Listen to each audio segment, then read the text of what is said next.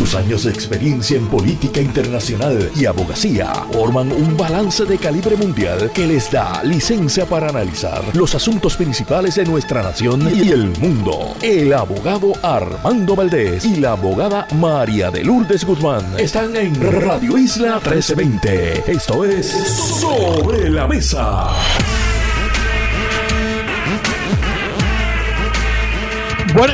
Soy Armando Valdés. Usted escucha Sobre la Mesa por Radio Isla 1320.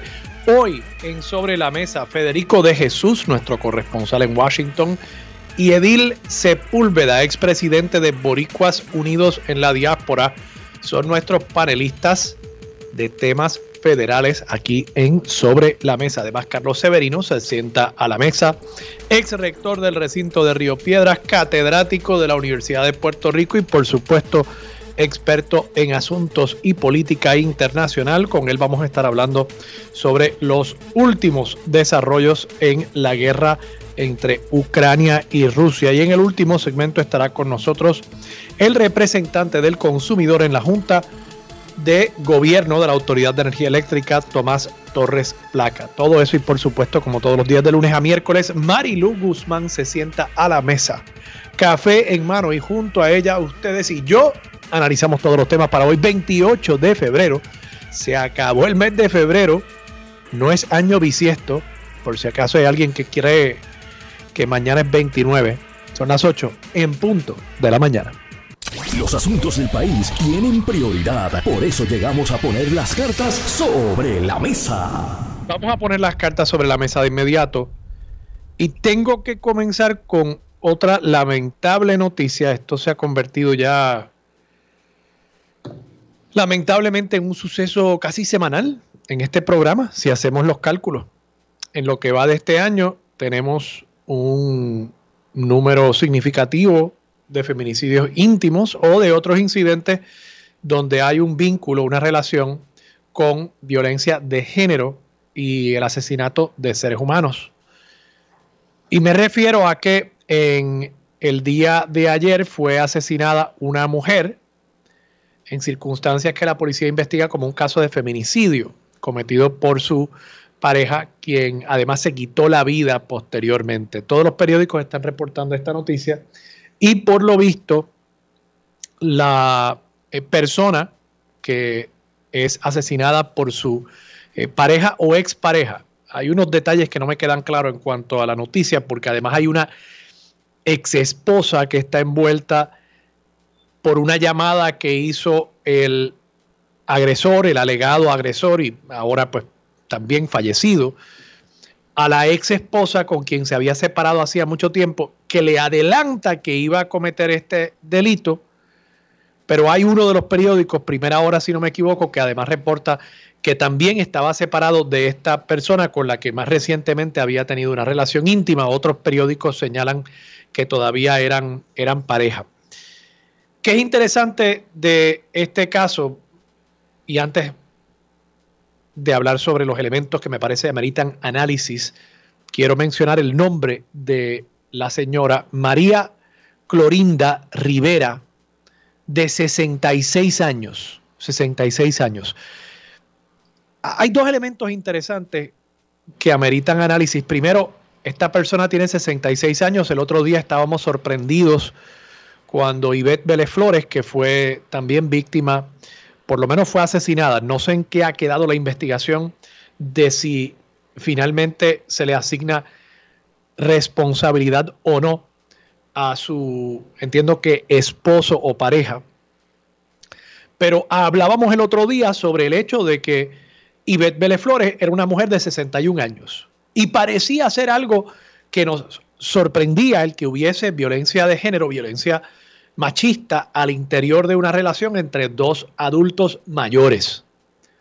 Pero fíjense ustedes que no solamente es Ivette Vélez Flores de, 20, de 61 años, incidente que sucedió el 21 de febrero, sino que también ahora tenemos este incidente de una señora de 66 años, María Clorinda Rivera. Pero además, el primer incidente del año, el primero de enero, fue Carmen Torruella Santiago, una señora de 60 años. Y el caso del Día de Reyes, el 6 de enero, fue una mujer de 44 años. O sea que estamos hablando de que eh, estamos viendo una racha de feminicidios íntimos entre eh, mujeres adultas mayores de 60 años en adelante e incluso Catherine Duque Bruno, que es el caso del 6 de enero de 44 años de edad, persona que murió frente a su madre, 44 años de edad, que es mi edad también, ya no es una persona joven. Digo, nos creemos jóvenes, pero no es una persona joven, es una persona ya en lo que eh, en inglés se le llama middle age. Por tanto, estamos hablando de un problema que está acechando y aquejando a mujeres mayores que algunos casos llevan mucho tiempo con sus parejas y eso creo que es algo que amerita análisis. ¿Cómo atendemos esos casos? ¿Cómo atendemos esas situaciones para asegurarnos que no lleguen a este punto, a este punto tan terrible?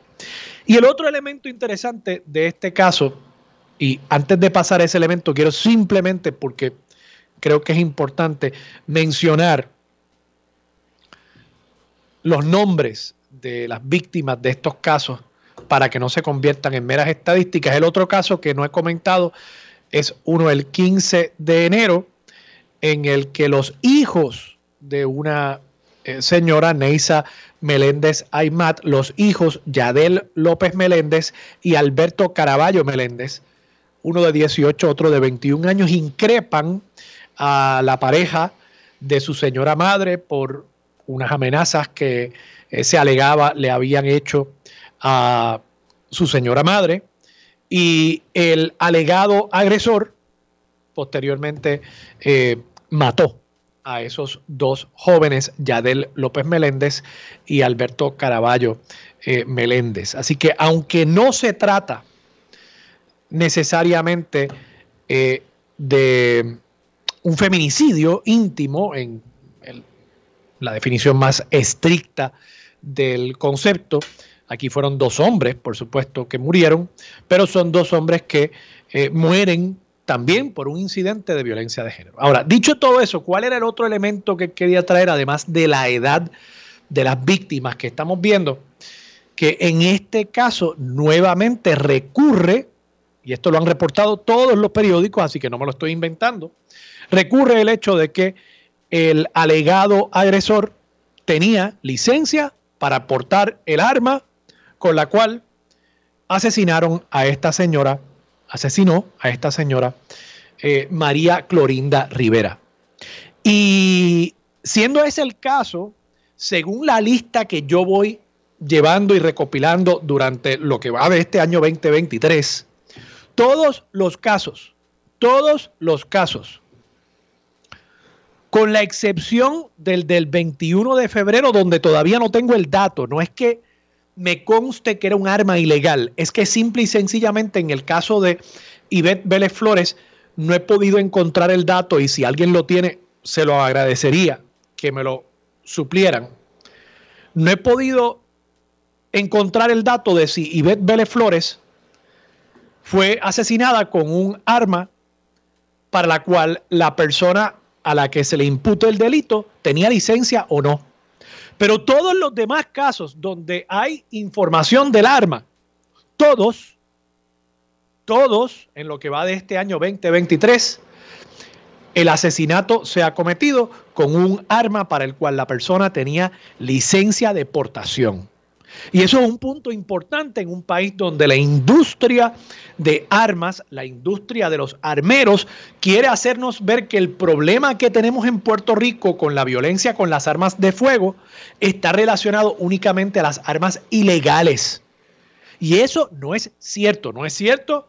Primero porque se están usando armas legales para matar a estas mujeres, pero segundo no es cierto porque la fiscalía porque el negociado de investigaciones especiales nos ha dicho a los puertorriqueños que gran parte de las municiones, de las balas, el plomo que se utiliza en armas ilegales en el bajo mundo, son municiones que son adquiridas a través de vías legales y entran a la corriente de los mercados ilegales y subterráneos del narcotráfico y de los sicarios en Puerto Rico. Así que toda esta teoría de que los armeros simple y sencillamente y de que Codepola simple y sencillamente está defendiendo los derechos de los puertorriqueños que quieren defenderse bajo la segunda enmienda de la Constitución de Estados Unidos. Todo eso se va derrumbando cuando uno ve la realidad del gran daño que le están haciendo las armas, legales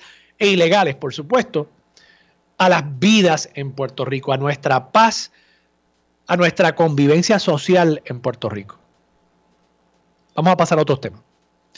Quería eh, discutir también una noticia que es publicada eh, en ocasión de la entrada en vigor del el plan de clasificación y retribución del gobierno. Y como ustedes saben, este es un tema que ya yo he cubierto aquí en el programa anteriormente, pero creo que es un tema importante.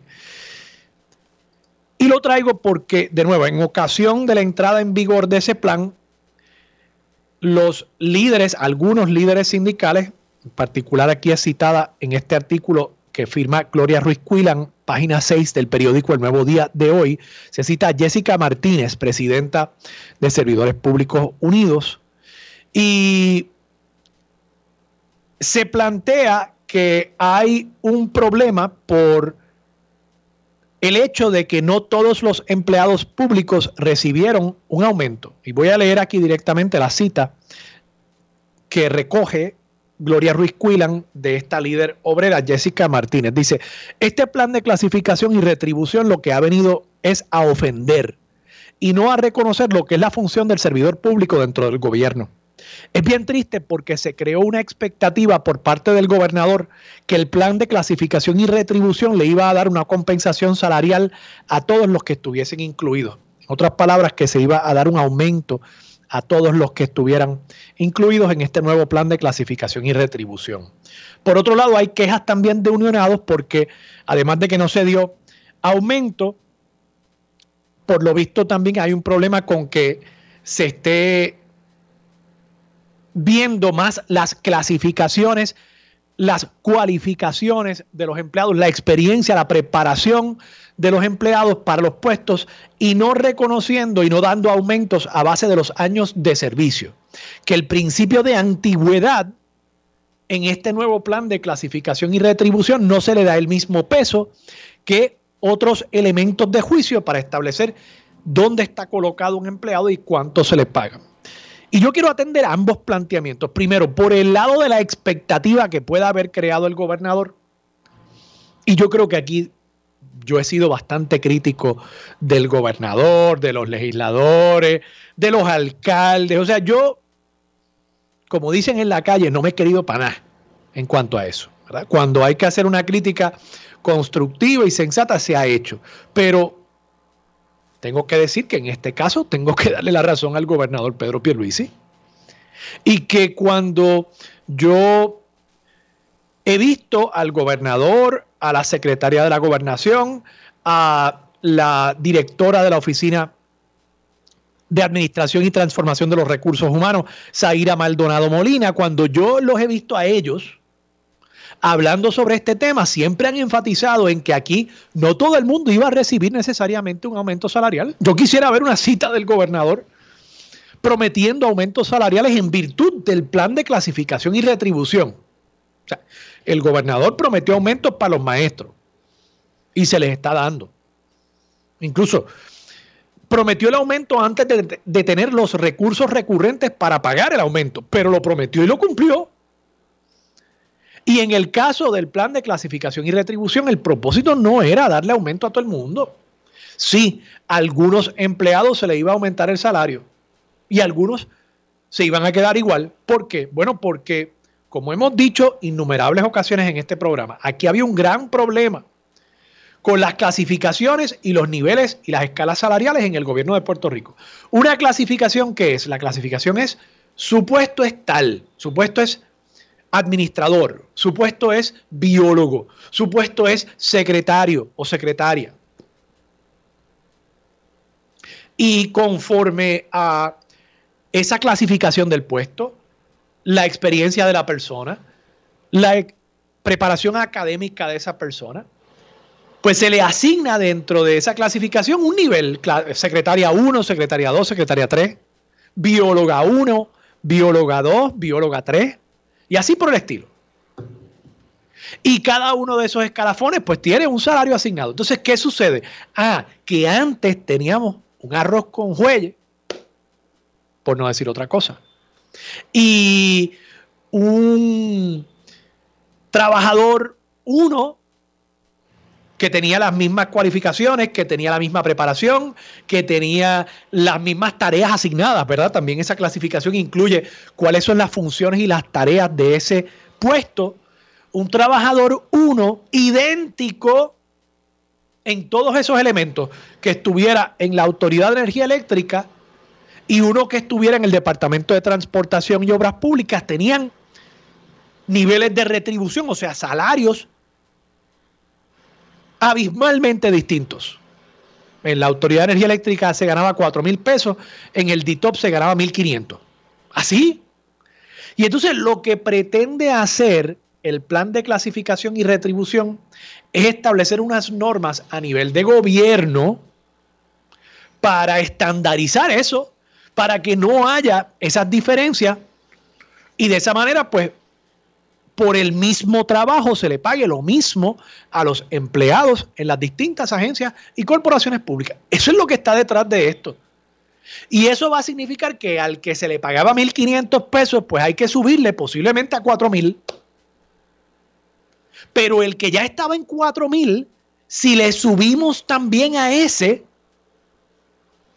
y también aquí hubo una evaluación de los salarios en el sector privado para asegurarnos de que fuese competitivo ese salario frente a lo que le pagarían a esa persona con esas mismas tareas, funciones, cualificaciones, experiencia y preparación académica para que se le pagara más o menos lo mismo o un salario competitivo frente a lo que se le pagaría en el sector privado.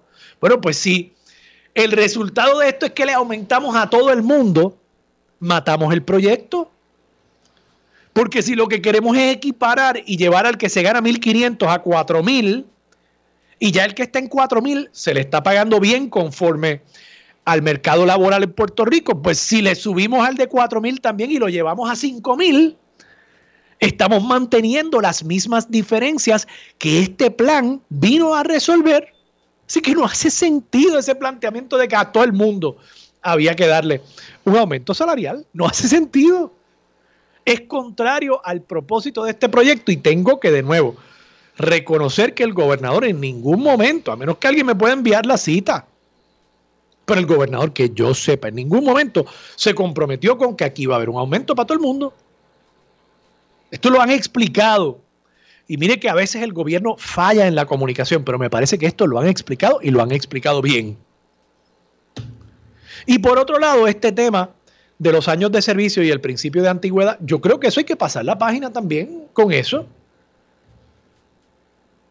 Y la mera operación del pasar del tiempo no puede ser el factor para que a usted le den ascenso y para que usted le den mayor y mayor salario. Otra cosa es que no se pueda compensar por el efecto de la inflación. Esos son otros 20 pesos. Pero los aumentos, pero los las promociones, los ascensos deberían estar vinculados con el principio de mérito. ¿Acaso eso no es lo que hemos querido establecer en el gobierno de Puerto Rico por años y años y años? Entonces ahora cuando se trata de hacer, no, no, no, espérate, cuando decíamos que era principio de mérito, eso era broma, lo que quiero es principio de antigüedad. Yo llevo aquí cinco años, me toca el aumento. Ah, mira, pero es que aquel que está allá es más efectivo, es más eficiente, es mejor trabajador, tiene más preparación. No, no, no, es que yo llevo más tiempo que aquel. Eso tampoco hace sentido. Y de nuevo, yo creo que lo que deberíamos estar haciendo en el gobierno de Puerto Rico, tan insatisfechos que estamos los empleados, los ciudadanos con los servicios que recibimos, de paso, lo que debería estar haciendo el gobierno de Puerto Rico es buscando la manera de incentivar al trabajador que se prepare, que tenga mayor capacidad para sacar trabajo. Ese es el empleado que se debería estar promoviendo el empleado que se le deberían estar dando aumentos salariales, establecer un principio efectivamente de mérito. ¿Qué significa mérito? Bueno, pues que el que tiene más mérito, el que tiene mejor destrezas, ese es el que va a echar para adelante en el gobierno. Eso es el principio de mérito. Ahora no nos gusta, no, porque queríamos el principio de antigüedad, dicen algunos líderes obreros. Pues eso no hace sentido tampoco.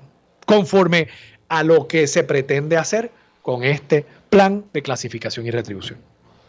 Bueno, y ya me tengo que ir a la pausa, pero antes, y esto lo voy a dejar sobre la mesa, miren lo mal diseñada que fue la ley electoral actual en Puerto Rico, que por la insistencia de algunos de que el presidente de la comisión o la presidenta de la Comisión Estatal de Elecciones sea un juez activo,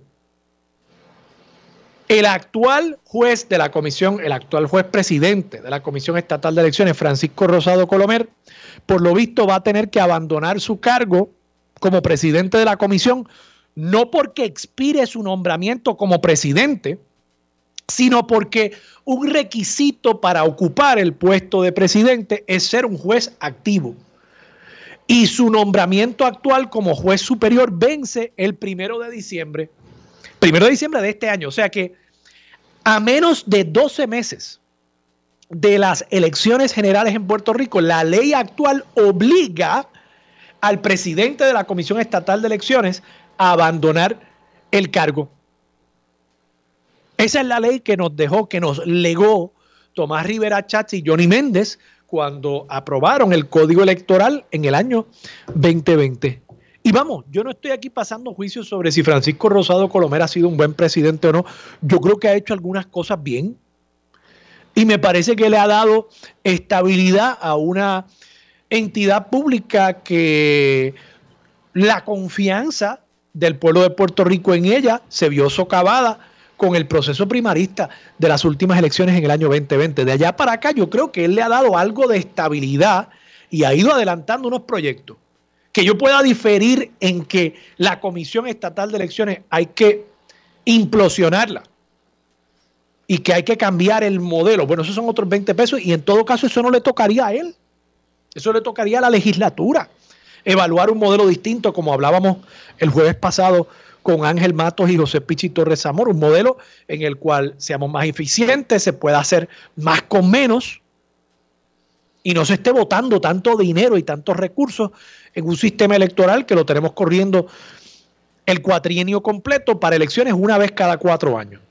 Pero eso de nuevo no le toca a él y en este momento yo creo que dejar a Céfala nuevamente la Comisión Estatal de Elecciones apenas, apenas 11 meses antes del proceso eleccionario. Eso sería una harta irresponsabilidad y claro, es otra muestra más de cómo ese código electoral que nos legaron esos prohombres Méndez y Rivera Chats nos sigue, nos sigue costando al pueblo de Puerto Rico y lamentablemente le sigue costando confiabilidad a nuestro sistema democrático electoral. Vamos a la pausa. Regresamos con Marilu Guzmán y mucho más de Sobre la Mesa por Radio ISA 1320. Regresamos, soy Armando Valdés, usted escucha sobre la mesa por Radio Isla 1320. Y a esta hora se sienta Marilu Guzmán a la mesa. Marilu, buenos días, ¿cómo estás? Marilu. No tengo a Marilu. Y de aquí si estás ahí, dime si está Marilu. No, no, no oigo. Ah, ya. Bueno, está subiendo. Es que créanme, hoy yo estoy haciendo el programa desde mi estudio casero. Como podrán ver aquellos que nos escuchan y ven a través de radioisla.tv, la aplicación de Radio Isla 1320 y por supuesto también nuestro Facebook Live en la página de Radio Isla 1320. Pero llegar a Radio Isla después del tapón y todo lo demás, buscar parking y subir esos ascensores, que esos ascensores son, son una tortura china, honestamente. Yo, yo creo que están diseñados para provocar el mayor nivel de estrés en los trabajadores. Pues son lentos, cuando llegan al piso las puertas abren lentamente, se estremecen de vez en cuando, como si estuviera uno en un temblor Así que yo me compadezco de mi amiga Marilu Guzmán, que ahora efectivamente está sentada en el estudio en Atorrey. Buenos días, Marilu, ¿cómo estás? Buen día, Armando, y saludos a todas las personas que nos escuchan. Fíjate, lo peor es la congestión vehicular. Eso es lo peor. Sí, bueno, que es materia de, de, otro, de otro, de otra conversación que podríamos tener te voy a dar un consejo, a ti y a todos los radioescuchas. Yo siempre, siempre que me monto en el carro, yo prendo, en el caso mío, la que me gusta es Google Maps, pero yo sé que hay gente que le gusta Waze, etcétera. Aunque yo conozca la ruta de a dónde yo me estoy dirigiendo, yo prendo la aplicación porque como va diciéndote eh, si hay tráfico o no en la ruta, te, envía por otros lugares. y tengo que decirte que eso me ahorra mucho tiempo porque, porque si no, uno coge la ruta que uno cree que es la mejor y caes en un tapón y, se te arruinó el día, o la mañana por lo menos. Así es. Marilu, hablando de cosas que en este país se están arruinando, la Comisión Estatal de Elecciones. E, ese código electoral del año 2020 e, es una, como dirían nuestros amigos del norte, it's the gift that keeps on giving. Es el regalo que nunca deja de regalar.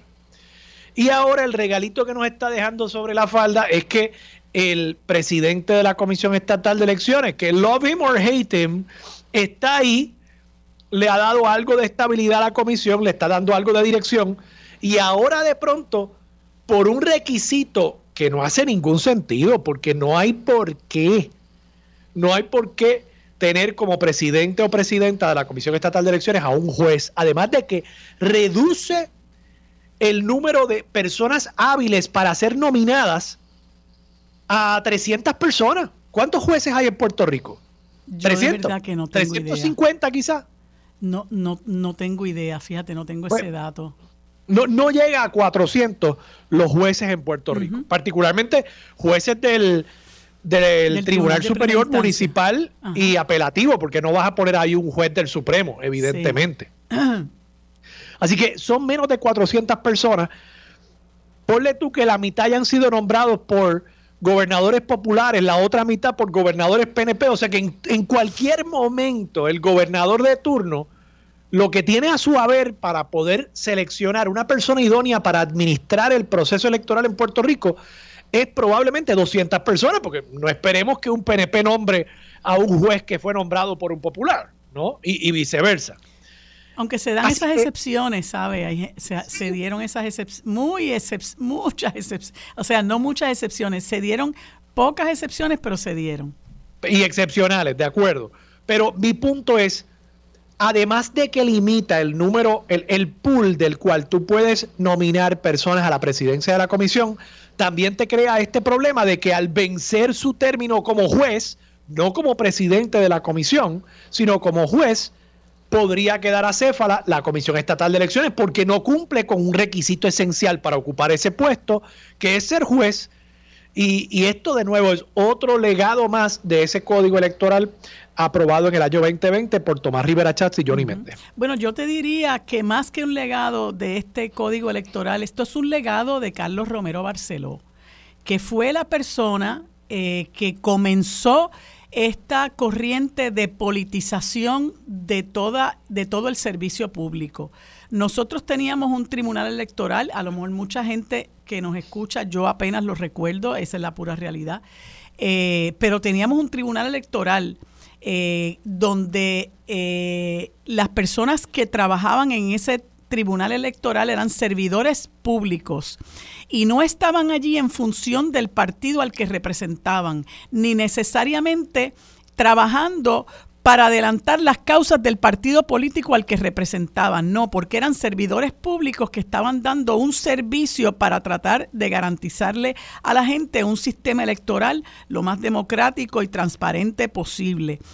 Eh, vino Carlos Romero Barceló y destruyó el Tribunal Electoral para convertirlo en lo que es la Comisión Estatal de Elecciones, que tenía como propósito el darle el control del andamiaje electoral a los partidos políticos y eso es lo que tenemos al día de hoy.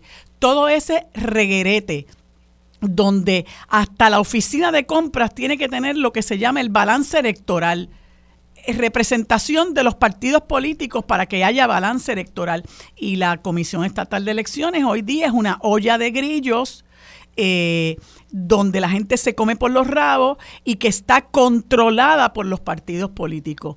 Eh, no hemos podido cambiar eso e incluso debo comentarte que en el 2014 la querida amiga ah, fallecida hace un año, Rosabel Bayrón, experta en asuntos electorales y que tiene una, experiencia vastísima en trabajo legislativo, eh, confeccionó para el movimiento Unión Soberanista un, un, nuevo, eh,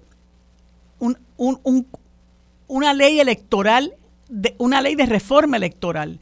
Y yo recuerdo que yo fui con ella a unas vistas públicas que se estaban llevando a cabo en el 2014 cuando el Partido Popular controlaba Ejecutivo y Legislativo y llevamos dos proyectos de ley. Uno para eliminar la oficina del Contralor Electoral y el otro para una ley de reforma electoral que pretendía devolver el, andamiaje electoral a lo que se conocía como el Tribunal Electoral, pero verdad con, ciertas eh, modificaciones. Era, era un proyecto electoral bastante eh, extenso.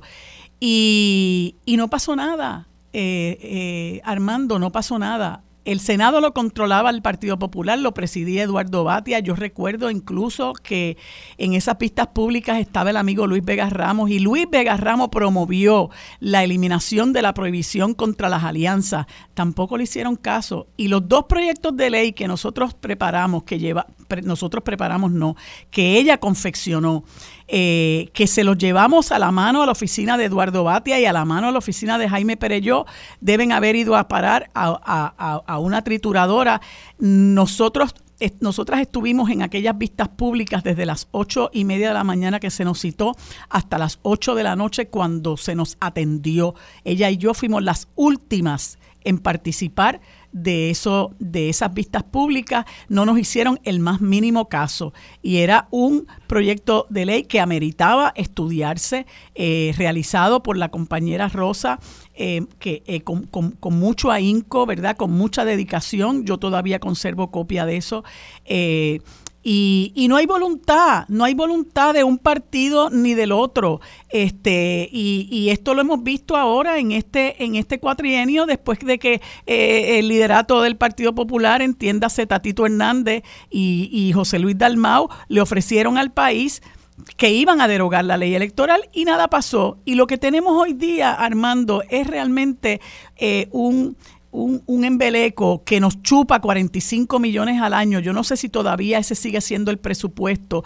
pero es una cosa escandalosa, ¿verdad? Y es una, es una, eh, eh, es, una agencia que, que ha venido a menos en términos de desprestigio del que ha del que ha sido eh, eh, objeto.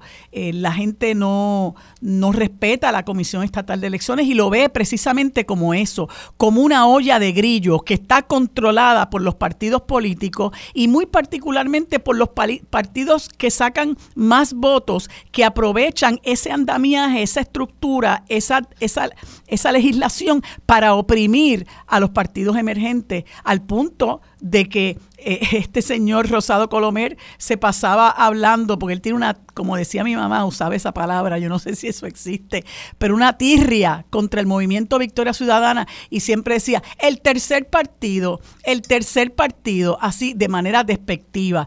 Y, y las historias que tú escuchas en términos de, de cómo él resuelve a favor del PNP cada vez que puede, cada vez que no, no hay acuerdo, eh, eh, es una eh, y cómo y cómo en muchas ocasiones, verdad, desdeña los planteamientos que hacen los partidos, verdad, minoritarios, por así decirlo, aunque ya todos son minoritarios. Este, así que no es todo, no solamente hechura de este código del 2020, yo creo que la gente tiene que ir un poquito más atrás y ver que esto es parte del legado de Carlos Romero Barceló y desafortunadamente de ese afán que nos dura hasta el día de hoy de estar politizando toda, todo el, el sistema público del cual tristemente la Comisión Estatal de Elecciones también ha sido víctima.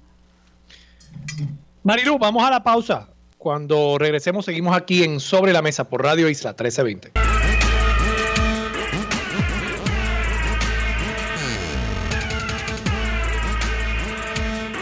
Regresamos. Soy Armando Valdés. Usted escucha Sobre la Mesa por Radio Isla 1320.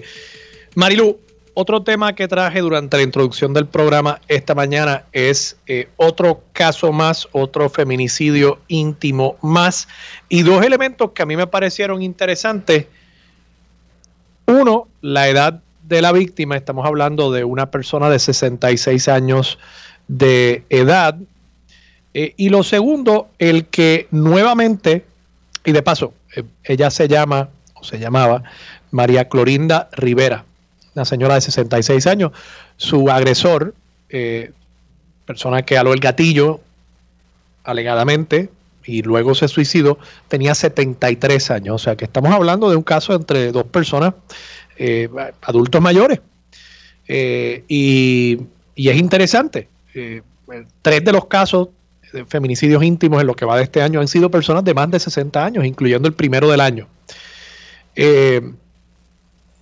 Eso y el hecho que en la totalidad de los casos en los que he podido identificar el dato, eh, las muertes han sido con armas legales. Legales, quiero que quede claro eso, no ilegales, armas legales. El agresor tenía licencia de portación. Sí.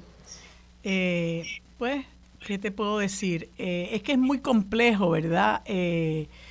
tú, tú estabas eh, planteando el asunto de que eh, efectivamente este discurso de que hay que combatir los actos criminales eh, armando a la gente, pues, pues, es un discurso, ¿verdad?, ya arcaico.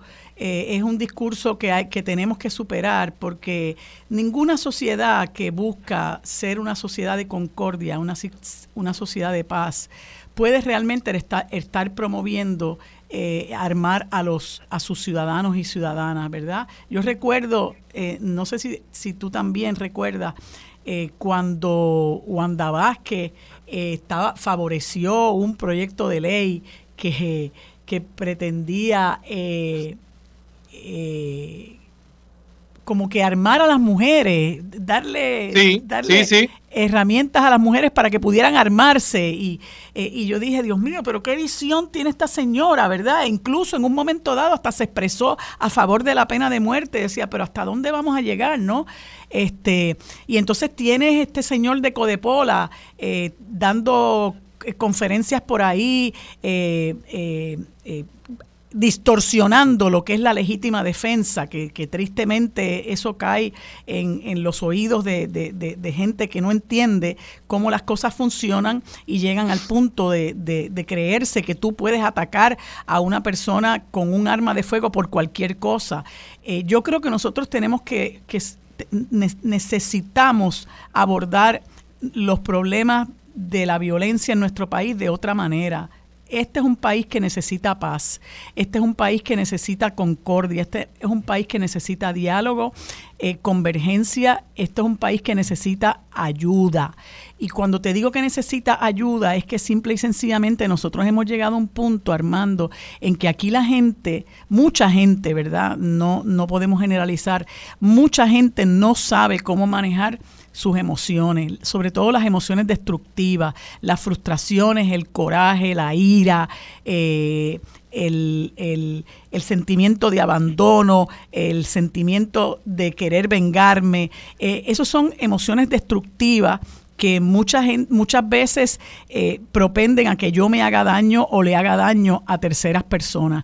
Y aquí hay que promover lo que se conoce como la inteligencia emocional. La gente tiene que aprender a manejar sus emociones porque todas las emociones son naturales, ¿verdad? Yo no, yo no, yo no eh, eh, me toco un botón para sentir coraje. El coraje sencillamente sale espontáneamente eh, y lo siento, pero yo tengo, a, a, su vez, tengo que saber cómo voy a manejar eso de manera constructiva para no hacerme daño yo ni hacerle daño a nadie. Entonces, esto es un país carente de, de recursos eh, para para manejar ese tipo de cosas. Y, y, y si bien es cierto que el problema de los feminicidios y la violencia de género, tú no la puedes atacar estrictamente a base de de manejar la salud mental, sí hay un ingrediente de salud mental ahí, porque cuando una persona decide que le va a hacer daño a otra, algo aquí no está funcionando bien. Y cuando digo aquí me estoy señalando la cabeza. Algo ahí no está funcionando bien, eh, algo en tu, en, tu, en tu ánimo no está funcionando bien y no hay nada de malo con que pidamos ayuda, con que busquemos ayuda. Y yo creo que el gobierno tiene que generar esos recursos. Pero claro está, aquí este, hay otras prioridades. Aquí las prioridades son las playas flotantes y los bosques artificiales y otra serie de cosas, el, este, y, y no atender realmente lo que le pasa a nuestra gente. El problema rampante de la criminalidad, al mando, aquí matan gente todos los días. Sí. Tú miras el periódico y mataron dos en Guainabo y mataron tres en Mayagüez y mataron dos en no sé dónde. Todos los días, Armando, esto es una cosa ya que se está normalizando y eso es peligrosísimo. Y el problema es, ¿qué vamos a hacer? El, el gobierno se queda tan campante. ¿Por qué? Porque no tiene ni el interés, ni la voluntad, ni la capacidad para manejarlo. Lo mejor es yo calladito me veo más bonito, miro para el lado y me voy a, darle casas a la gente bajo el programa R3, ¿no? Que eso me, me, me, me me representa votos, pero este otro feo que yo no lo sé manejar, ni lo puedo manejar, ni lo quiero manejar, yo no lo voy a tocar ni con una vara larga. Y, y es, es un asunto que hay que atender es un asunto que hay que atender, tenemos que buscar la manera de resolver las causas de problemas que nos están afectando a todos. Eh, y esto, este asunto de, la violencia de género es algo que es alarmante en nuestro país. Mira, van creo que cuatro en, en, dos meses, eh, Armando, eso es a dos por mes. Y ¿Cuatro qué? Cuatro feminicidios, ¿no? En lo que oh, va de año. en lo que va de año. cuatro, cuatro feminicidios eh, pero además están los dos casos de los, de los dos jóvenes que, fueron a increpar al, agresor de su señora madre y el tipo los mató. Sí, sí, sí. Se imputa que los mató. No son feminicidios, pero está relacionado. O sea, son seis casos, seis vidas cegadas por la violencia machista en Puerto Rico en apenas dos meses. Así es, así es. No, y si, y si lo extendemos a la violencia que llamamos callejera, ¿verdad? Por decirlo así, este, pues es terrible la situación que nosotros estamos viviendo. y, las personas que están viviendo con esto y, y y, gracias a Dios están vivas todavía, ¿verdad? Es, así Esas personas también eh, eh, son sobrevivientes. Así es. De, y, de esa violencia cotidiana. Sí, correcto. Y acabamos de perder un niñito de cuatro años eh, o sea, es una cosa espantosa lo que se está viviendo en este país, espantosa. Eh, y, y, bueno, lo que tú mencionabas, la, la, solución no es seguir armando gente. Y esto, este es un discurso que nosotros tenemos que combatir, igual que combatimos el discurso de la homofobia y como combatimos el discurso de la xenofobia, que son discursos de odio, Armando, nosotros tenemos que combatir el discurso que promueve que aquí la gente tiene que armarse para combatir la violencia con más violencia. Nosotros necesitamos urgentemente la paz. Tristemente, la violencia incluso viene hasta del, hasta del gobierno, porque cuando tú escuchas el clamor de una comunidad, cuando tú no escuchas el clamor de una comunidad, eso genera violencia. Cuando tú haces cosas a espaldas de la gente, sabiendo cómo eso puede afectar al país, eso también genera violencia. Y, y es un, eh, tenemos un país violento por todos lados, donde la violencia incluso emana del propio gobierno. Así que nosotros tenemos que empezar a mirar esto de una forma distinta y tenemos que empezar a buscar políticos que miren el país de una forma distinta, porque este país tiene una necesidad urgente de sanar, armar porque si no nos vamos a seguir matando, nos vamos a seguir, este, va, a seguir la gente violenta. Mira esos videos que, se, que corren por ahí de, de niños peleándose en las escuelas, armando, esa es la violencia que se está generando, no solamente por las comunidades en las que viven, la violencia que se usa como, como, como entretenimiento también, que eso es otro problema, lo que ven en la televisión y lo que ven en esos, en esos juegos, que eso es terrible. Este, así que ese, ese problema de violencia es algo que hay que manejar y valdría la pena, ¿verdad?, que el, que el gobierno le diera una mirada más seria. Marilu, vamos a la pausa. Regresamos con más de Sobre la Mesa por Radio Isla 1320. Bueno amigos, hoy es martes y en el próximo segmento conversamos con Federico de Jesús y en sustitución del licenciado José Nadal Power, el licenciado Edil Sepúlveda, eh, Sepúlveda, ambos desde la capital federal. Y luego en el siguiente segmento que dedicamos a la política internacional conversaremos con el doctor Carlos Severino Valdés, geógrafo y ex rector del recinto universitario de Río Piedras de la Universidad de Puerto Rico. En el último segmento conversamos con el ingeniero Tomás Torres Placa, representante del consumidor ante la Junta de la Autoridad de Energía Eléctrica. Esto es lo próximo en Sobre la Mesa. Los asuntos de toda una nación están sobre la mesa. Seguimos con el análisis y discusión en Radio Isla 1320. Esto es Sobre la Mesa. Bueno amigos, como les dije hace unos instantes, hoy día martes conversamos con Federico de Jesús y en sustitución del licenciado Nadal Power, el amigo Edil Sepúlveda, ambos desde la capital federal, aunque sé que Edil eh, quizás está en su casa en Virginia o, o, ya de camino a su trabajo. Les doy a ambos los buenos días y las gracias por estar conmigo en este segmento. Buenos días, ¿cómo están? Buenos días. Buenos días, Federico, y buenos días a Marilu y a la radio audiencia. Bueno, gracias a ambos por estar aquí. Eh, quisiera conversar con ustedes, primero que todo, por, sobre una noticia eh, que se publica la semana pasada por, eh, por el Nuevo Día pero ya esto, ¿verdad? Pues se había discutido porque fue objeto de un proyecto de ley y, es este pedido que hacen eh, los representantes en el Congreso, la puertorriqueña Nidia Velázquez y el eh, representante Raúl Grijalba, que antes dirigía el Comité de Recursos Naturales en la Cámara, pidiéndole al síndico de quiebras que tome medidas enérgicas contra asesores de la Junta de Control Fiscal.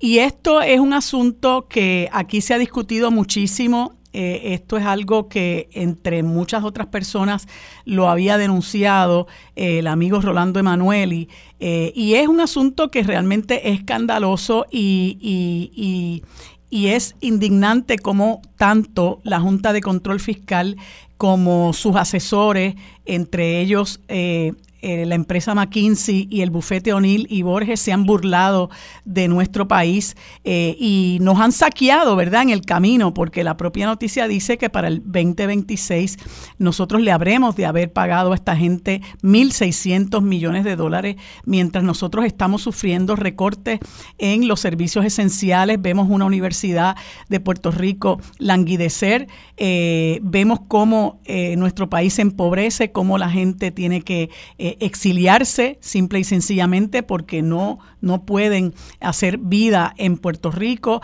Estamos sufriendo problemas de, inflación, bajos salarios y una serie de otro tipo de problemas que, que, que nos crean, ¿verdad? Eh, eh, a su vez, eh, muchísimas desventajas que, que, pues, que lamentablemente eh, no podemos aprovechar los recursos que tenemos porque se los estamos regalando a, estos truanes, porque no se les puede llamar de otra manera. Y, surge de esta, de esta em, eh, eh, noticia, ¿verdad? Que esta gente McKinsey, tanto McKinsey como O'Neill y Borges, han estado vinculados con, por ejemplo, se comenta que eh, eh, McKinsey, mientras es eh, asesor de, de, la Junta de Control Fiscal, también tiene como clientes o tuvo como clientes a cuatro firmas financieras que adquirieron 384 millones de la cartera de préstamo del Banco de Desarrollo Económico de Puerto Rico. O sea que el, está el cabro velando las lechugas. Este, ya sabemos que el bufete Onely Borges también es es asesor de la Junta de Control Fiscal, pero también asesora a New Fortress Energy, a AES, a Ecoeléctrica. Así que ellos, ¿verdad? Los muchachos son este, bastante golosos y, pues se protegen por todos lados, eh, como también McKinsey es eh, asesor de Quanta, ¿verdad? Que es la matriz de Luma Energy. Así que vemos cómo realmente eh, la Junta de Control Fiscal ha permitido esta, este conflicto de intereses eh, escandaloso, que a su vez ha permitido que clientes de sus asesores se beneficien por la Junta de Control Fiscal en el proceso no solamente de otorgar contratos para la transmisión y distribución de energía eléctrica, para la privatización de la generación de la energía eléctrica, sino también para que se beneficien en la reestructuración de las diversas deudas del, gobierno. Eh, y bueno, ya eh, dicen que para el 2026, como les comenté, se deberían ganar 1.600 millones de dólares, lo que implica que ya para el 2023 tienen que haberse ganado más de mil millones de dólares. Este, eh, ¿qué, qué, les parece esto, Federico?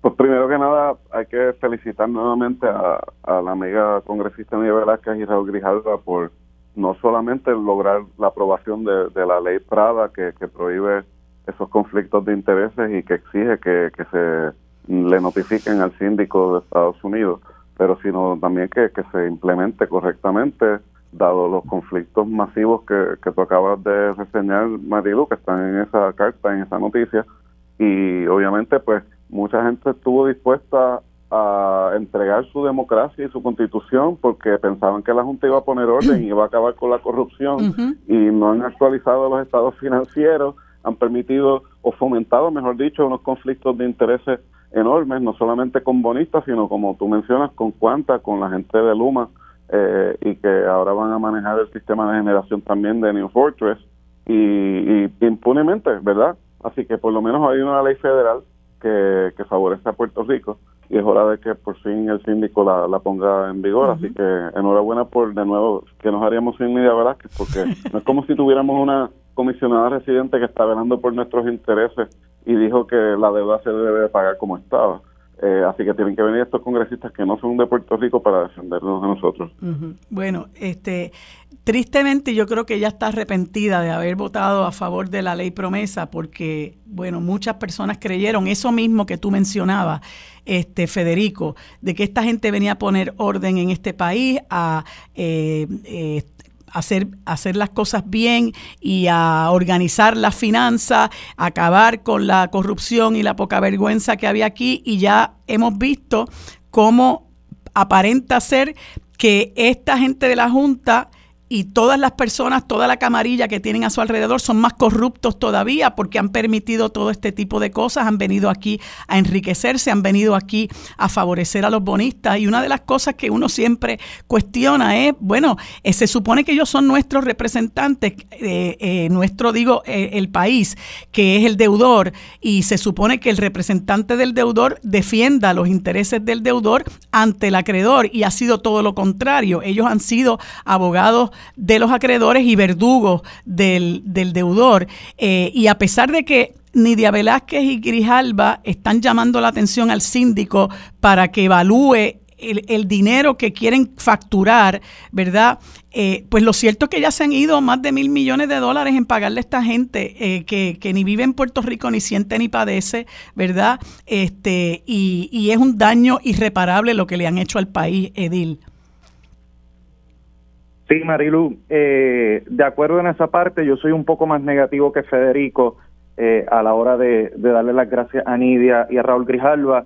Eh, obviamente, como tú muy bien dijiste, eran ambos demócratas y republicanos quienes aprobaron promesa durante los últimos dos años, antes que vinieran los republicanos ahora al poder en la Cámara de Representantes, hubo muchas promesas de parte de Raúl Grijalva, que fue el presidente del Comité de Recursos Naturales, de que se iba a eliminar la Junta de Control Fiscal o se le iba a quitar poderes o iban a hacer asuntos en cuanto a las medidas de austeridad que estaban promoviendo, el cierre de las escuelas públicas en Puerto Rico, la auditoría de la deuda y aún teniendo a los demócratas en el poder los últimos dos años, en la Cámara, en el Senado, en Casablanca. Nada sucedió aparte de esta ley que ya vemos que es muy difícil ponerla, ¿verdad?, en, en, en, vigencia. Eh, nada sucedió y aparte de eso hubo una legislación que se presentó realmente para las gradas, no sé si la recuerdan, eh, que el que la presentó el año pasado fue el congresista Richie Torres eh, de Nueva York, que para colmo, para colmo, luego, ¿verdad? De que, y hay que decirlo en buen español, nos clavan con promesa y con todo lo que han estado haciendo, hacen una legislación que se llama en inglés Trust, de Trust for Puerto Rican Act, que nos crean luego de que nos han hecho todas estas cosas, que adelantaría la salida de la, de la Junta de, Control Fiscal, no que la eliminaría, adelantaría la salida en vez de cuatro presupuestos balanceados, se necesitarían dos presupuestos balanceados.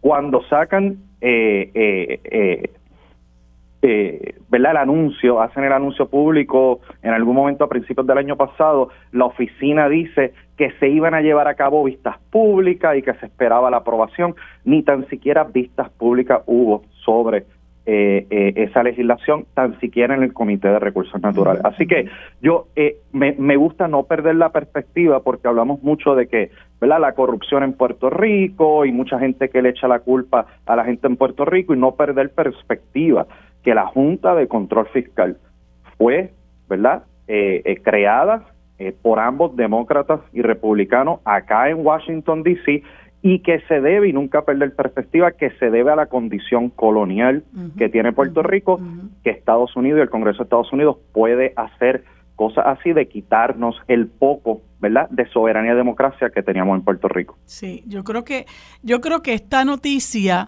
que, que se viene discutiendo hace tiempo, porque obviamente e, es el resultado de esa legislación que promovió este, Nidia Velázquez, ¿verdad?, para, para manejar este asunto de, de, los conflictos de intereses, un poco too little too late, pero, pero como quiera, hay que, hay que reconocer que eso se hizo, eh, pero, pero ha pasado un poco por debajo del radar y yo creo que es importante que la gente sepa hasta qué punto la Junta de Control Fiscal ha venido aquí a estafarnos, ha venido aquí a esquilmarnos, eh, ha venido aquí a enriquecer eh, a nuestros contrarios, ¿no? Porque como yo les comentaba hace un, un rato, ellos tienen el deber de representar los intereses del deudor, que, es, que en este caso eh, es, el, es el gobierno de Puerto Rico.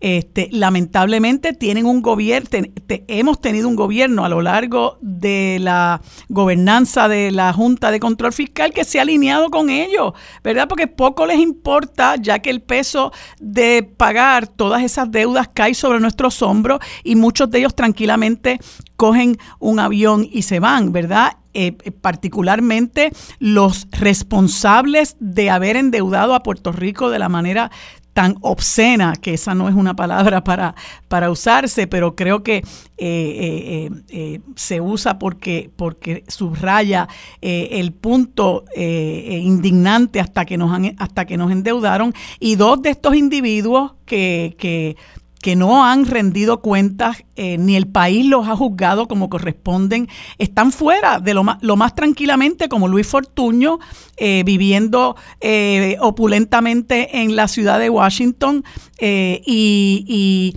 Pedro Rosselló que nos, nos, legó aquella frase lapidaria, ahí les dejo con ese desastre, ¿verdad? Este, nosotros hemos sido víctimas de estos dos individuos y de otros más, ¿no? Pero lo que les quiero decir es que no solamente los que nos endeudaron no han rendido cuentas y muy tranquilamente abandonaron el país sin que haya habido consecuencia alguna, sino que el propio Congreso nos impone esta ley promesa y nos manda esta Junta de Control Fiscal con la, con la complacencia de quien entonces era el gobernador Alejandro García Padilla y el comisionado residente Pedro Pierluisi, y llevamos seis años eh, sufriendo este vía crucis con esta gente que no solamente ha venido a favorecer a los bonistas, sino que ha se ha, eh, se ha nutrido, ¿verdad? Se ha rodeado de otra serie de buscones que, que nos han saqueado. Y para añadir insulto a la injuria, hay una juez que, que yo digo que se comporta como la octava miembro de la Junta de Control Fiscal y que ahora mismo va a evaluar eh, lo que es el último, la última propuesta de estructuración de la deuda, de, la, de la deuda de la Autoridad de Energía Eléctrica y la gente está en vilo porque eh, todas las personas saben y, y, se ha discutido a la saciedad que esto es catastrófico para el país. Lo que se propone es realmente un, aumento que ellos llaman eh, eufemísticamente cargos híbridos con cargos fijos, etcétera, eh, que va a ser eh, una carga por 35 años.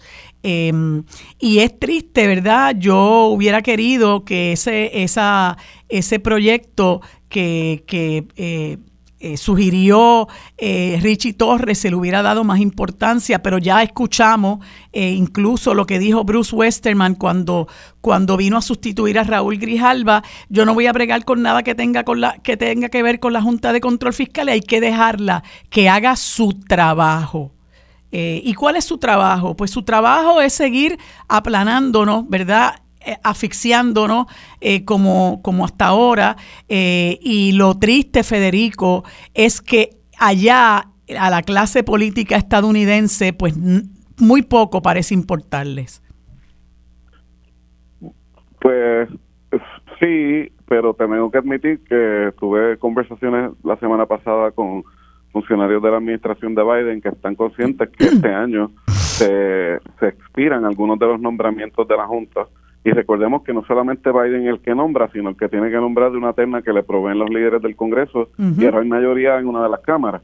Así que va a estar bien interesante eso. Eh, Justin Peterson, hablando de conflictos de intereses, hasta el 2018 eh, representaba a su firma, que todavía es presidente, DCI Group, varios bonistas que atacaron el gobierno precisamente de Alejandro García Padilla y otros porque no querían pagar deuda eh, y, la Junta de Control Fiscal lo cobija ahí, obviamente, así que no son los mejores paladines de ejemplo en cuanto a conflictos de intereses que, digamos, y, vamos a ver qué hace la, Casa Blanca y, los líderes del Congreso a quienes recomiendan para que el presidente nombre a sustituir esos nombramientos que se expiran.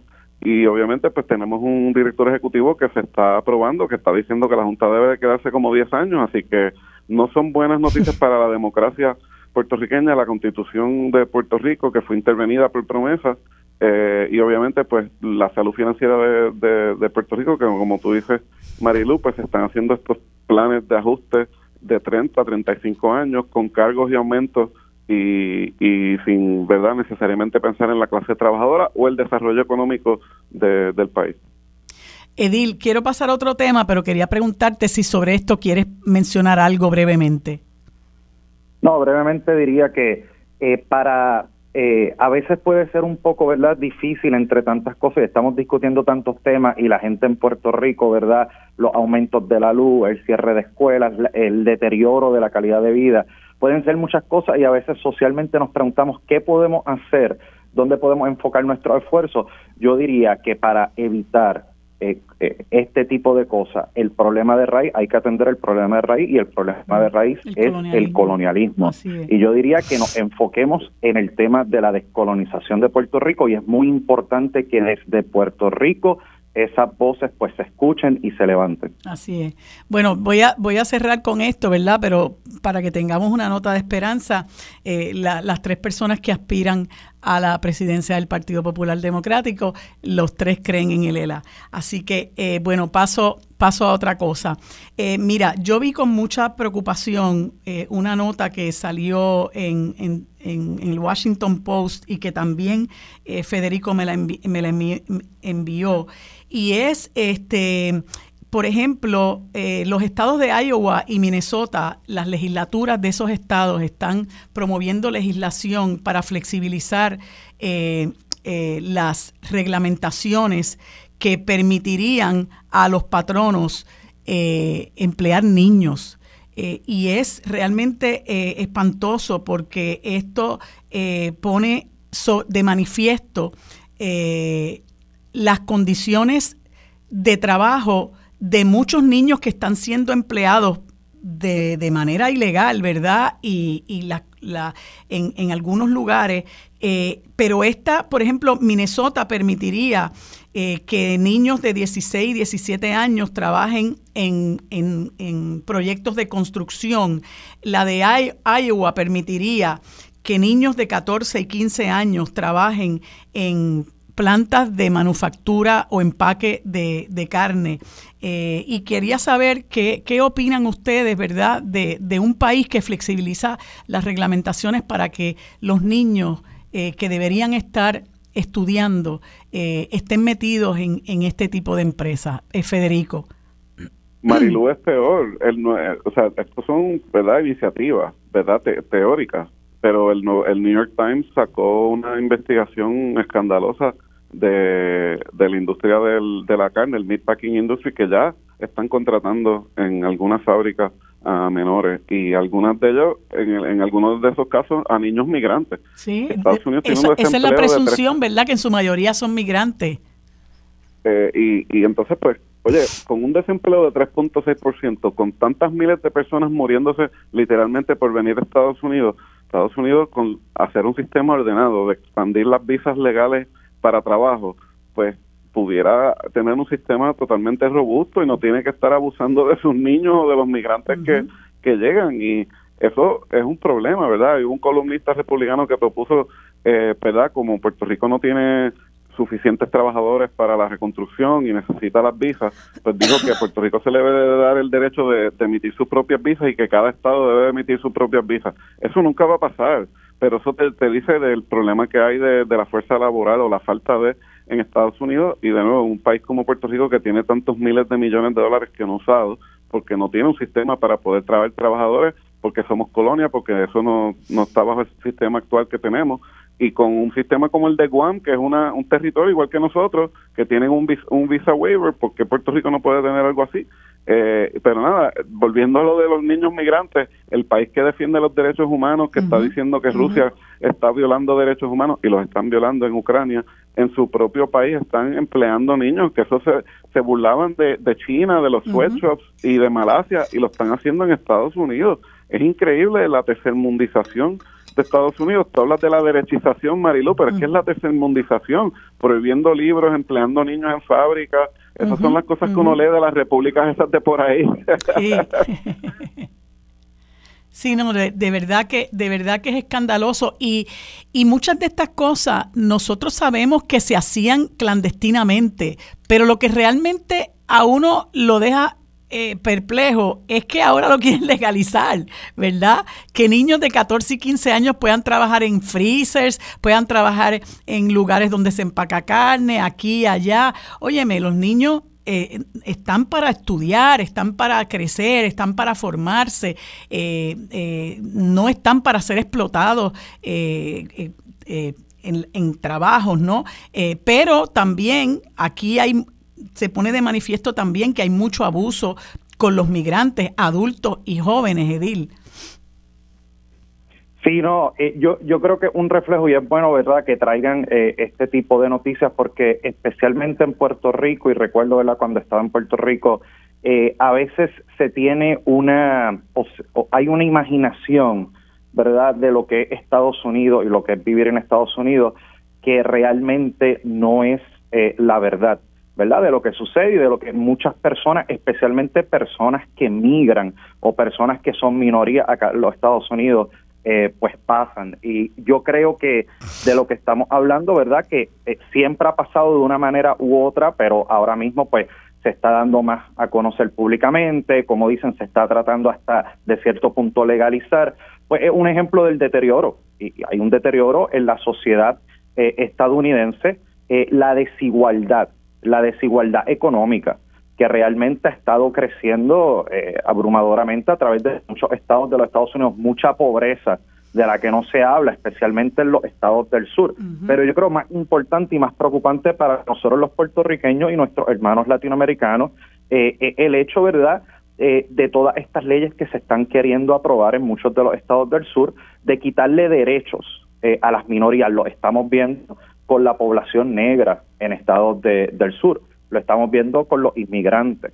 Eh, y, me está muy interesante porque muchas veces, y especialmente los estadistas, eh, hablan de la igualdad, ¿verdad? Esa búsqueda por la igualdad, que la estadidad nos va a dar la igualdad y vamos a ser de tú a tú los estadounidenses acá en Estados Unidos. Y podemos ir a ver eh, qué tal la población negra, qué tal los nativos americanos, qué tal los nativos hawaianos, eh, que en su propia y en su propia tierra se han convertido y los tratan acá como ciudadanos de segunda clase. Así que para mí es una manera, ¿verdad?, de reflexionar un poco más allá eh, de qué está sucediendo y el deterioro eh, en la sociedad eh, acá en Estados Unidos y qué nosotros los puertorriqueños queremos hacer y hacia dónde nos vemos. Sí, yo creo que hay, hay, una, hay una dimensión del problema que mucha gente no ha visto, hay una dimensión de esa sociedad estadounidense que la gente no ha visto y, y, y también azota a, a la a los afroamericanos, ¿verdad? Que son un 11% de esa población.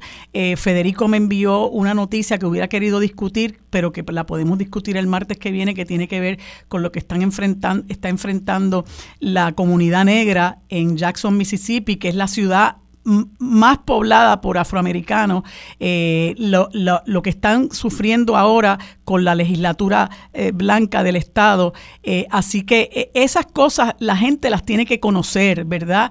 Porque como quien dice, ni Puerto Rico es Dini, pero Estados Unidos tampoco lo es. Y, hay, y la gente necesita información para poder crear opinión.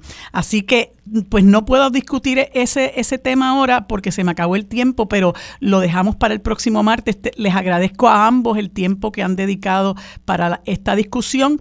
Eh, espero que tengan buen día y conversamos el próximo martes. Para discutir los temas sobre la mesa que impactan a todos los sectores del país, se une a la mesa el destacado geógrafo y especialista en asuntos internacionales, el doctor Carlos Severino. Bueno amigos, este segmento de política internacional tenemos el gusto de conversar como todos los martes con el doctor Carlos Severino Valdés, a quien le doy los buenos días y las gracias por estar siempre disponible para este diálogo. Buenos días Carlos, ¿cómo estás? Estoy muy bien, gracias Marilu, siempre un privilegio estar aquí y dialogar sobre estos temas y por supuesto saludos a toda la radio audiencia. Bueno, Carlos, pues tenemos varios temas sobre la mesa y el primero de ellos, ¿verdad? Sobre un tema sumamente importante, es que China propone un plan de paz a, de 12 puntos para el conflicto en Ucrania. ¿De qué se trata esto? Sí, eh, fue algo bastante sorpresivo que no se esperaba.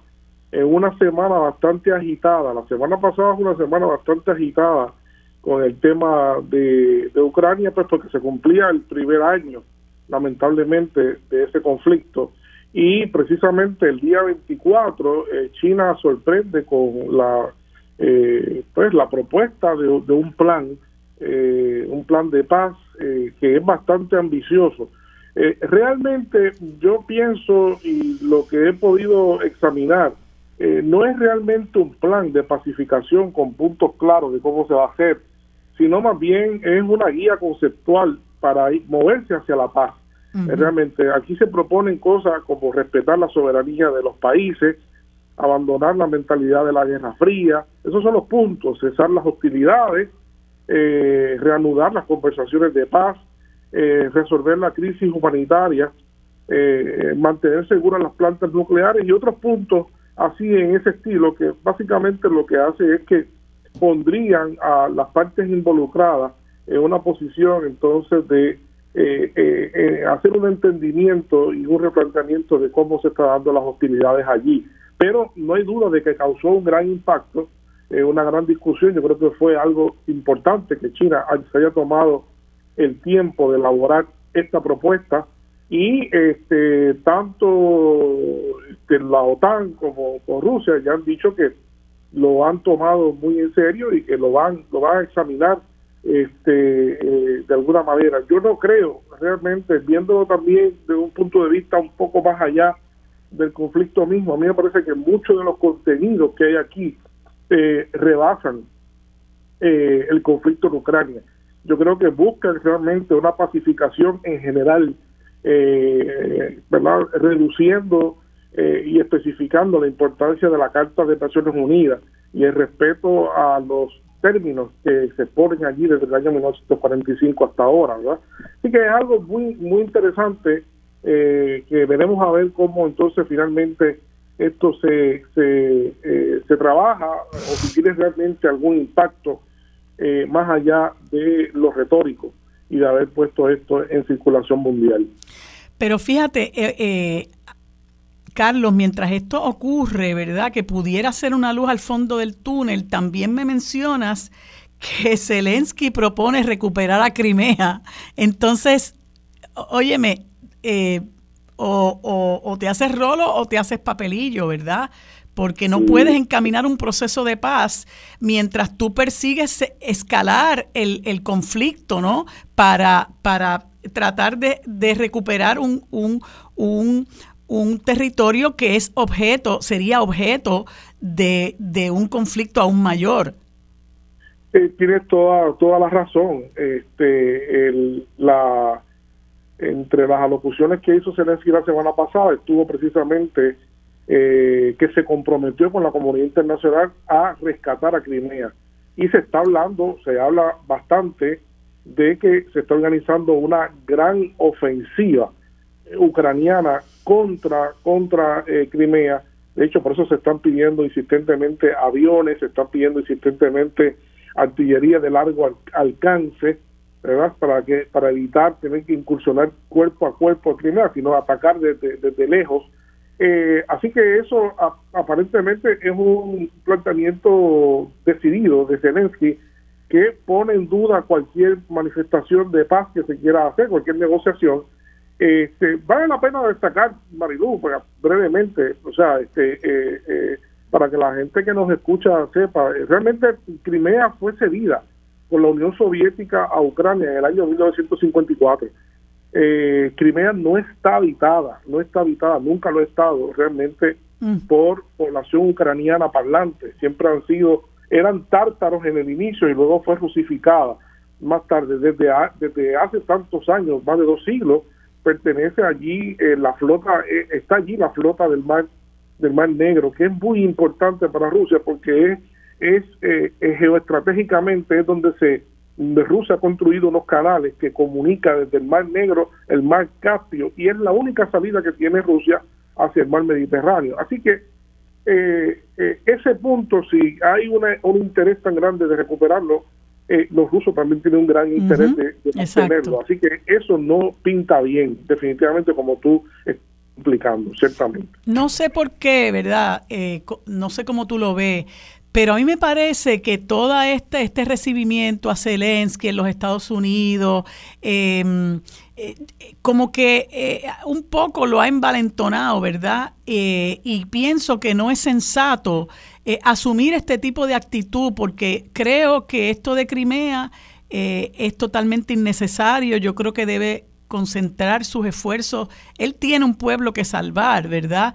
Este, y exponerlo a un conflicto mayor no me parece que sea sensato ni responsable de su parte salvo para esa gente que vive eh, eh, fanatizada por, por, los conflictos bélicos, ¿no?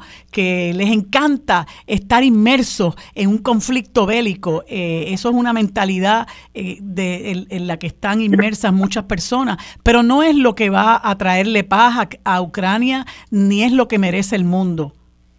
No, para nada, en, en absoluto. Yo, yo pienso que lo más prioritario en ese conflicto es eh, un cese al fuego de ambas partes. De hecho, incluso eh, los planteamientos que se tengan que hacer sobre reclamaciones territoriales se pueden seguir haciendo. O sea, no hay que estar peleando necesariamente con armamentos para uno darle causa a unas reclamaciones territoriales y llegar a acuerdos sobre eso, que ya había algo de eso, ¿no? Ya había algo de eso, porque yo recuerdo uno de los borradores, de los famosos borradores, aquello estipulaba que que, que, los ucranianos renunciaban a 30 años de reclamaciones y luego pues podían hacer algún tipo de reclamación. O sea que esto, lo que quiero decir que con ese tipo de cosas se puede eh, eh, se pueden hacer acuerdos eh, sin necesariamente continuar con la muerte de gente y poniendo, lo peor de todo, como tú dices, poniendo la seguridad mundial, dañando la economía este, y el flujo de las mercancías en el mundo entero, porque esto ha afectado a todo el mundo. Realmente. Así es. Pero lamentablemente eh, él ha tenido el respaldo de la OTAN, ha tenido el respaldo de, de lo que llaman Occidente, particularmente los Estados Unidos, y, y no sé, eh, me parece que ha perdido un poco el norte cuando, cuando aspira a algo como eso, ha perdido un poco el norte. Bueno, también hay que decir, sí, también hay que decir, tú, yo creo que tú tienes razón, que hay un grado de envalentonamiento cuando el presidente de Estados Unidos hace una maroma de, la magnitud de visitar un país en guerra. Eh, la, la, semana pasada hubo muchas cosas, por eso mencioné al principio, hubo muchas cosas con relación a Ucrania y una de las grandes cosas que hubo que movió también la atención pública fue la visita sorpresa e inesperada del presidente Biden que iba a Polonia, eso estaba planificado, pero de repente hubo una incursión por tren hacia Kiev y llegó allí, ¿no? Y ciertamente pues ese ese simbolismo político de la visita, pues también son cosas que influyen muchísimo en los estados de ánimo. Eso se conoce, ¿no? Este, en un momento en el cual, pues yo creo que, como tú muy bien dices, eh, los esfuerzos deberían estar centrados fundamentalmente en la, una salida, negociada, como han dicho incluso los expertos, como con consistentemente dicen expertos en seguridad nacional en los propios Estados Unidos. Oye, Carlos, me queda un minuto, pero quería que me comentaras, ¿verdad?, dentro de lo que pueda, esta situación de que parece que Dina Boluarte, la presidenta del Perú, se ha convertido en la nueva Lenín Moreno. Eh, este y, y, que ha sacado la embajadora de Perú de México y el Congreso de Perú ha, ha declarado persona non grata a Gustavo Petro. Así que eh, eso es lo que tiene Perú ahora en las manos. Sí, este, mientras continúan eh, los paros, eh, hay convocado un paro nacional, creo que para mañana grande. Eh, la presidenta sigue actuando de una manera bastante extraña, ¿no? Este, el Congreso de donde ella viene, del Congreso, porque ella viene del Congreso, la nombra del Congreso, decretó una persona no grata a Gustavo Petro por unos comentarios que Gustavo Petro hizo en relación a su gobierno y a su ilegitimidad, ¿verdad? Cosas que son este, muy objetivos porque así lo demuestran las encuestas, los números que hay y la gente protestando en la calle. Pero como si fuera poco, también eso se traslada a, a, una molestia que ella este, no disimula con Andrés Manuel López Obrador por, porque hizo el planteamiento de no, no cederle a, a Perú eh, la presidencia pro, tempore de la Alianza Pacífico, que le tocaba ahora en una actividad que se iba a celebrar en, Lima eh, y que poco poco antes pues se, se, canceló por el tema del cancelamiento de Castillo, pero sí eh, retiró retiró a la embajadora en un acto un poco inusual, lo que demuestra es que está actuando fuertemente contra los gobiernos que están pronunciándose activamente en su contra y que no reconocen a su gobierno. Bueno, Carlos, gracias mil por estar con nosotros en esta conversación tan interesante. Seguimos conversando eh, el próximo martes. Que tengas buen día. Igualmente a todos ustedes. Bueno amigos, en este último segmento tenemos el placer de conversar con el ingeniero Tomás Torres Placa, representante del interés público ante la Junta de Gobierno de la Autoridad de Energía Eléctrica, a quien le damos los buenos días y las gracias por acompañarnos. Buenos días, ingeniero, ¿cómo se encuentra? Eh, saludos, saludos Mariluz, saludos a todos en el estudio, a todos los consumidores y a todos los oyentes en la mañana de hoy, día decisivo en la Corte para el caso de energía eléctrica. Pues precisamente de eso eh, quiero que nos comente, porque usted ha sido muy vocal en tratar de explicarle a la gente que esto es catastrófico para el país. Y hay mucha confusión, ¿verdad? Em, por lo que está ocurriendo y una de las cosas, ¿verdad?, que, que, hemos visto es que hay una gran oposición a, a, esto que propone, a este plan que propone la autoridad, eh, perdón, la Junta de Control Fiscal y quisiera que nos explicara cuál es la situación en este momento. Correcto, y una vez más, gracias por la oportunidad primero quiero mencionar que esto que se está presentando hoy en corte era muy diferente a lo que se presentó el año pasado, que se llamaba el Restructuring Support Agreement, que todo el mundo llamaba el RSA, que es los acrónimos de, Restructuring Support Agreement. ese documento solamente cubría la deuda a largo plazo con los acreedores de la Autoridad de Energía Eléctrica, que comúnmente llamamos los bonistas. Son las deudas a largo plazo, los bonos que se emiten a, a largo plazo. Pues esto que está bajo consideración de la Corte hoy, que se presentó originalmente el 16 de diciembre, luego hubo una enmienda poniendo la carne, la sustancia, que es lo que hemos discutido por los pasados meses, hubo una enmienda en febrero 9 y hubo otra enmienda adicional ayer a las 11 de la mañana con, unas cosas bien eh, eh, exactas eh, del acuerdo, pero no tocaba lo económico. Según él, básicamente eran unas cosas particulares del acuerdo con algunas clases de, de acreedores. Pues de eso es lo que estamos hablando. Estamos hablando que se presenta ante la juez el plan de ajuste total, no un acuerdo particular con una clase de bonista, con una clase de acreedor, sino el acuerdo total que envuelve, en términos generales, los acreedores a largo plazo, que son los, bonistas, los acreedores a corto plazo, que son los superiores normales de la autoridad.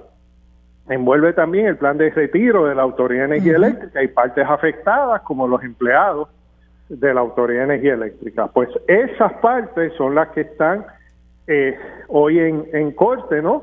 Eh, para ver si eh, la juez da paso, lo que se llama en esta vista de divulgación, da paso a que se haga una divulgación oficial del plan de ajuste.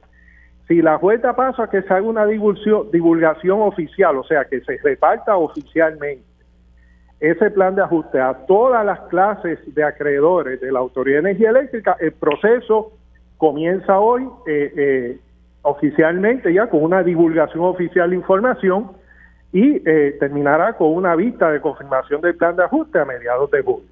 Por eso es tan importante. Entonces, los bonistas, que eh, los más vocales han sido el grupo ad hoc, que es los acreedores a largo plazo, pues eh, con todo y lo devastador que esto es para el pueblo de Puerto Rico, ellos quieren más.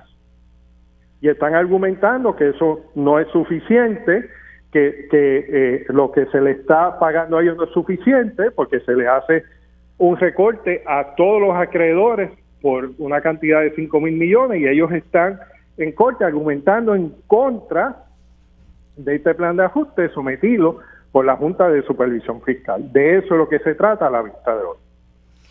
Wow, y, y, y una de las cosas que a uno le preocupa, ingeniero, es que nosotros hemos visto a lo largo, a lo largo de, de, la, de la llegada de la Junta de Control Fiscal a este país, que todos los planes de reestructuración que han sido adversos a, nuestro pueblo, así como lo ha sido, ¿verdad?, la, la, injerencia de la Junta en nuestros asuntos, sobre todo los asuntos fiscales, este, eh, pues pues la jueza, la jueza Laura Taylor Swain ha sido como, como aliada de, de, todas estas ejecutorias de la Junta eh, e incluso como que eh, el parte de prensa menciona que ella está inclinada eh, a a aprobar este plan que representaría la imposición de ese cargo fijo y el, y el cargo híbrido, etcétera, por 35 años, que usted y otras personas pues han, catalogado que sería nefasto para el país. ¿Qué, ¿Qué alternativas nosotros tenemos? Porque por otro lado escuchamos que existe la posibilidad eh, de que, de que, que no, con lo que la Junta nunca ha estado aparentemente de acuerdo, de que esta deuda se reduzca aún más. Sí, mire, es que hay tres pasos que se están llevando paralelamente. Uno que prácticamente ya concluyó, que era lo que se había hablado de la mediación. Lo otro es la mediación, que es un acuerdo fuera del tribunal entre las partes de, la, de lo que se debe a los diferentes acreedores. Pues eso ya prácticamente con lo que se ve hoy, pues eso ya no estaba dando muchos frutos hace un tiempo atrás y ya con la vista que se está viendo hoy, eso pues prácticamente no, no es de mayor importancia. Luego es el plan de ajuste, que es lo, lo que ha sometido la Junta de Control Fiscal, pero hay un tercer punto que es muy importante que los consumidores entiendan, que es el aspecto de eh, litigación. En este aspecto, la Junta de Supervisión Fiscal está argumentando al tribunal que los bonistas, a los acreedores, los acreedores, sobre todo los bonistas a largo plazo, que es lo que tienen el convenio con la Autoridad de Energía Eléctrica. Sí, el Trust Agreement ese que, que mencionan. ¿Cómo? El Trust Agreement.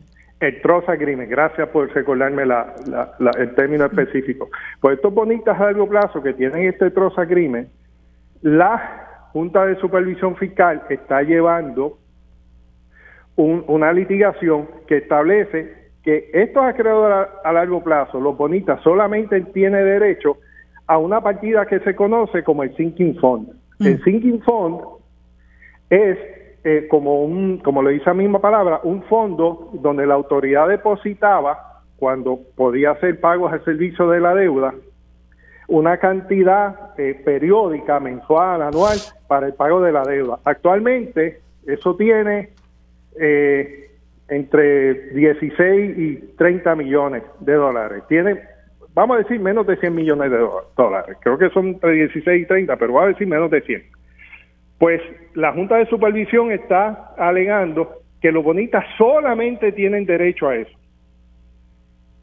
La Junta de Supervisión Fiscal está alegando que los bonistas tienen derecho solamente a sinking fund.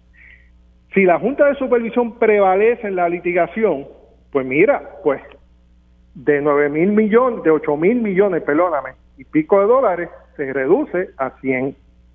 Y ahí habría mucho más dinero para el plan de retiro, para bajar la tarifa, para otras cosas. Así que aquí vemos varias cosas que se están llevando en paralelo. Y esto es bien importante que se entienda porque por, por las cosas de eh, eh, hacer las cosas eh, en, consonancia como se hicieron los otros, se discutieron los otros acuerdos, acuerdos de carreteras, acuerdos del gobierno de Puerto Rico, pues este punto del Sinking Fund es muy importante. De hecho, hubo acuerdos, ahora mismo no recuerdo si fue el de carretera u otro más, que se decidió que los bonistas solamente tenían derecho al Sinking Fund. Así que eso debemos de estar muy pendientes a esa parte del litigio, porque si la Junta de Supervisión Fiscal prevalece en ese litigio, entonces esto baja significativamente y es beneficioso para todas las partes que, que, no están en ese trust agreement, como el sistema de retiro, los consumidores, porque entonces baja eh, la, parte que se le paga a los, a los acreedores, etcétera, etcétera. Así que aquí hay varias vías. Pero partiendo de la perspectiva que la Junta de Supervisión Fiscal no prevalezca en la parte de litigación con este argumento, ¿no?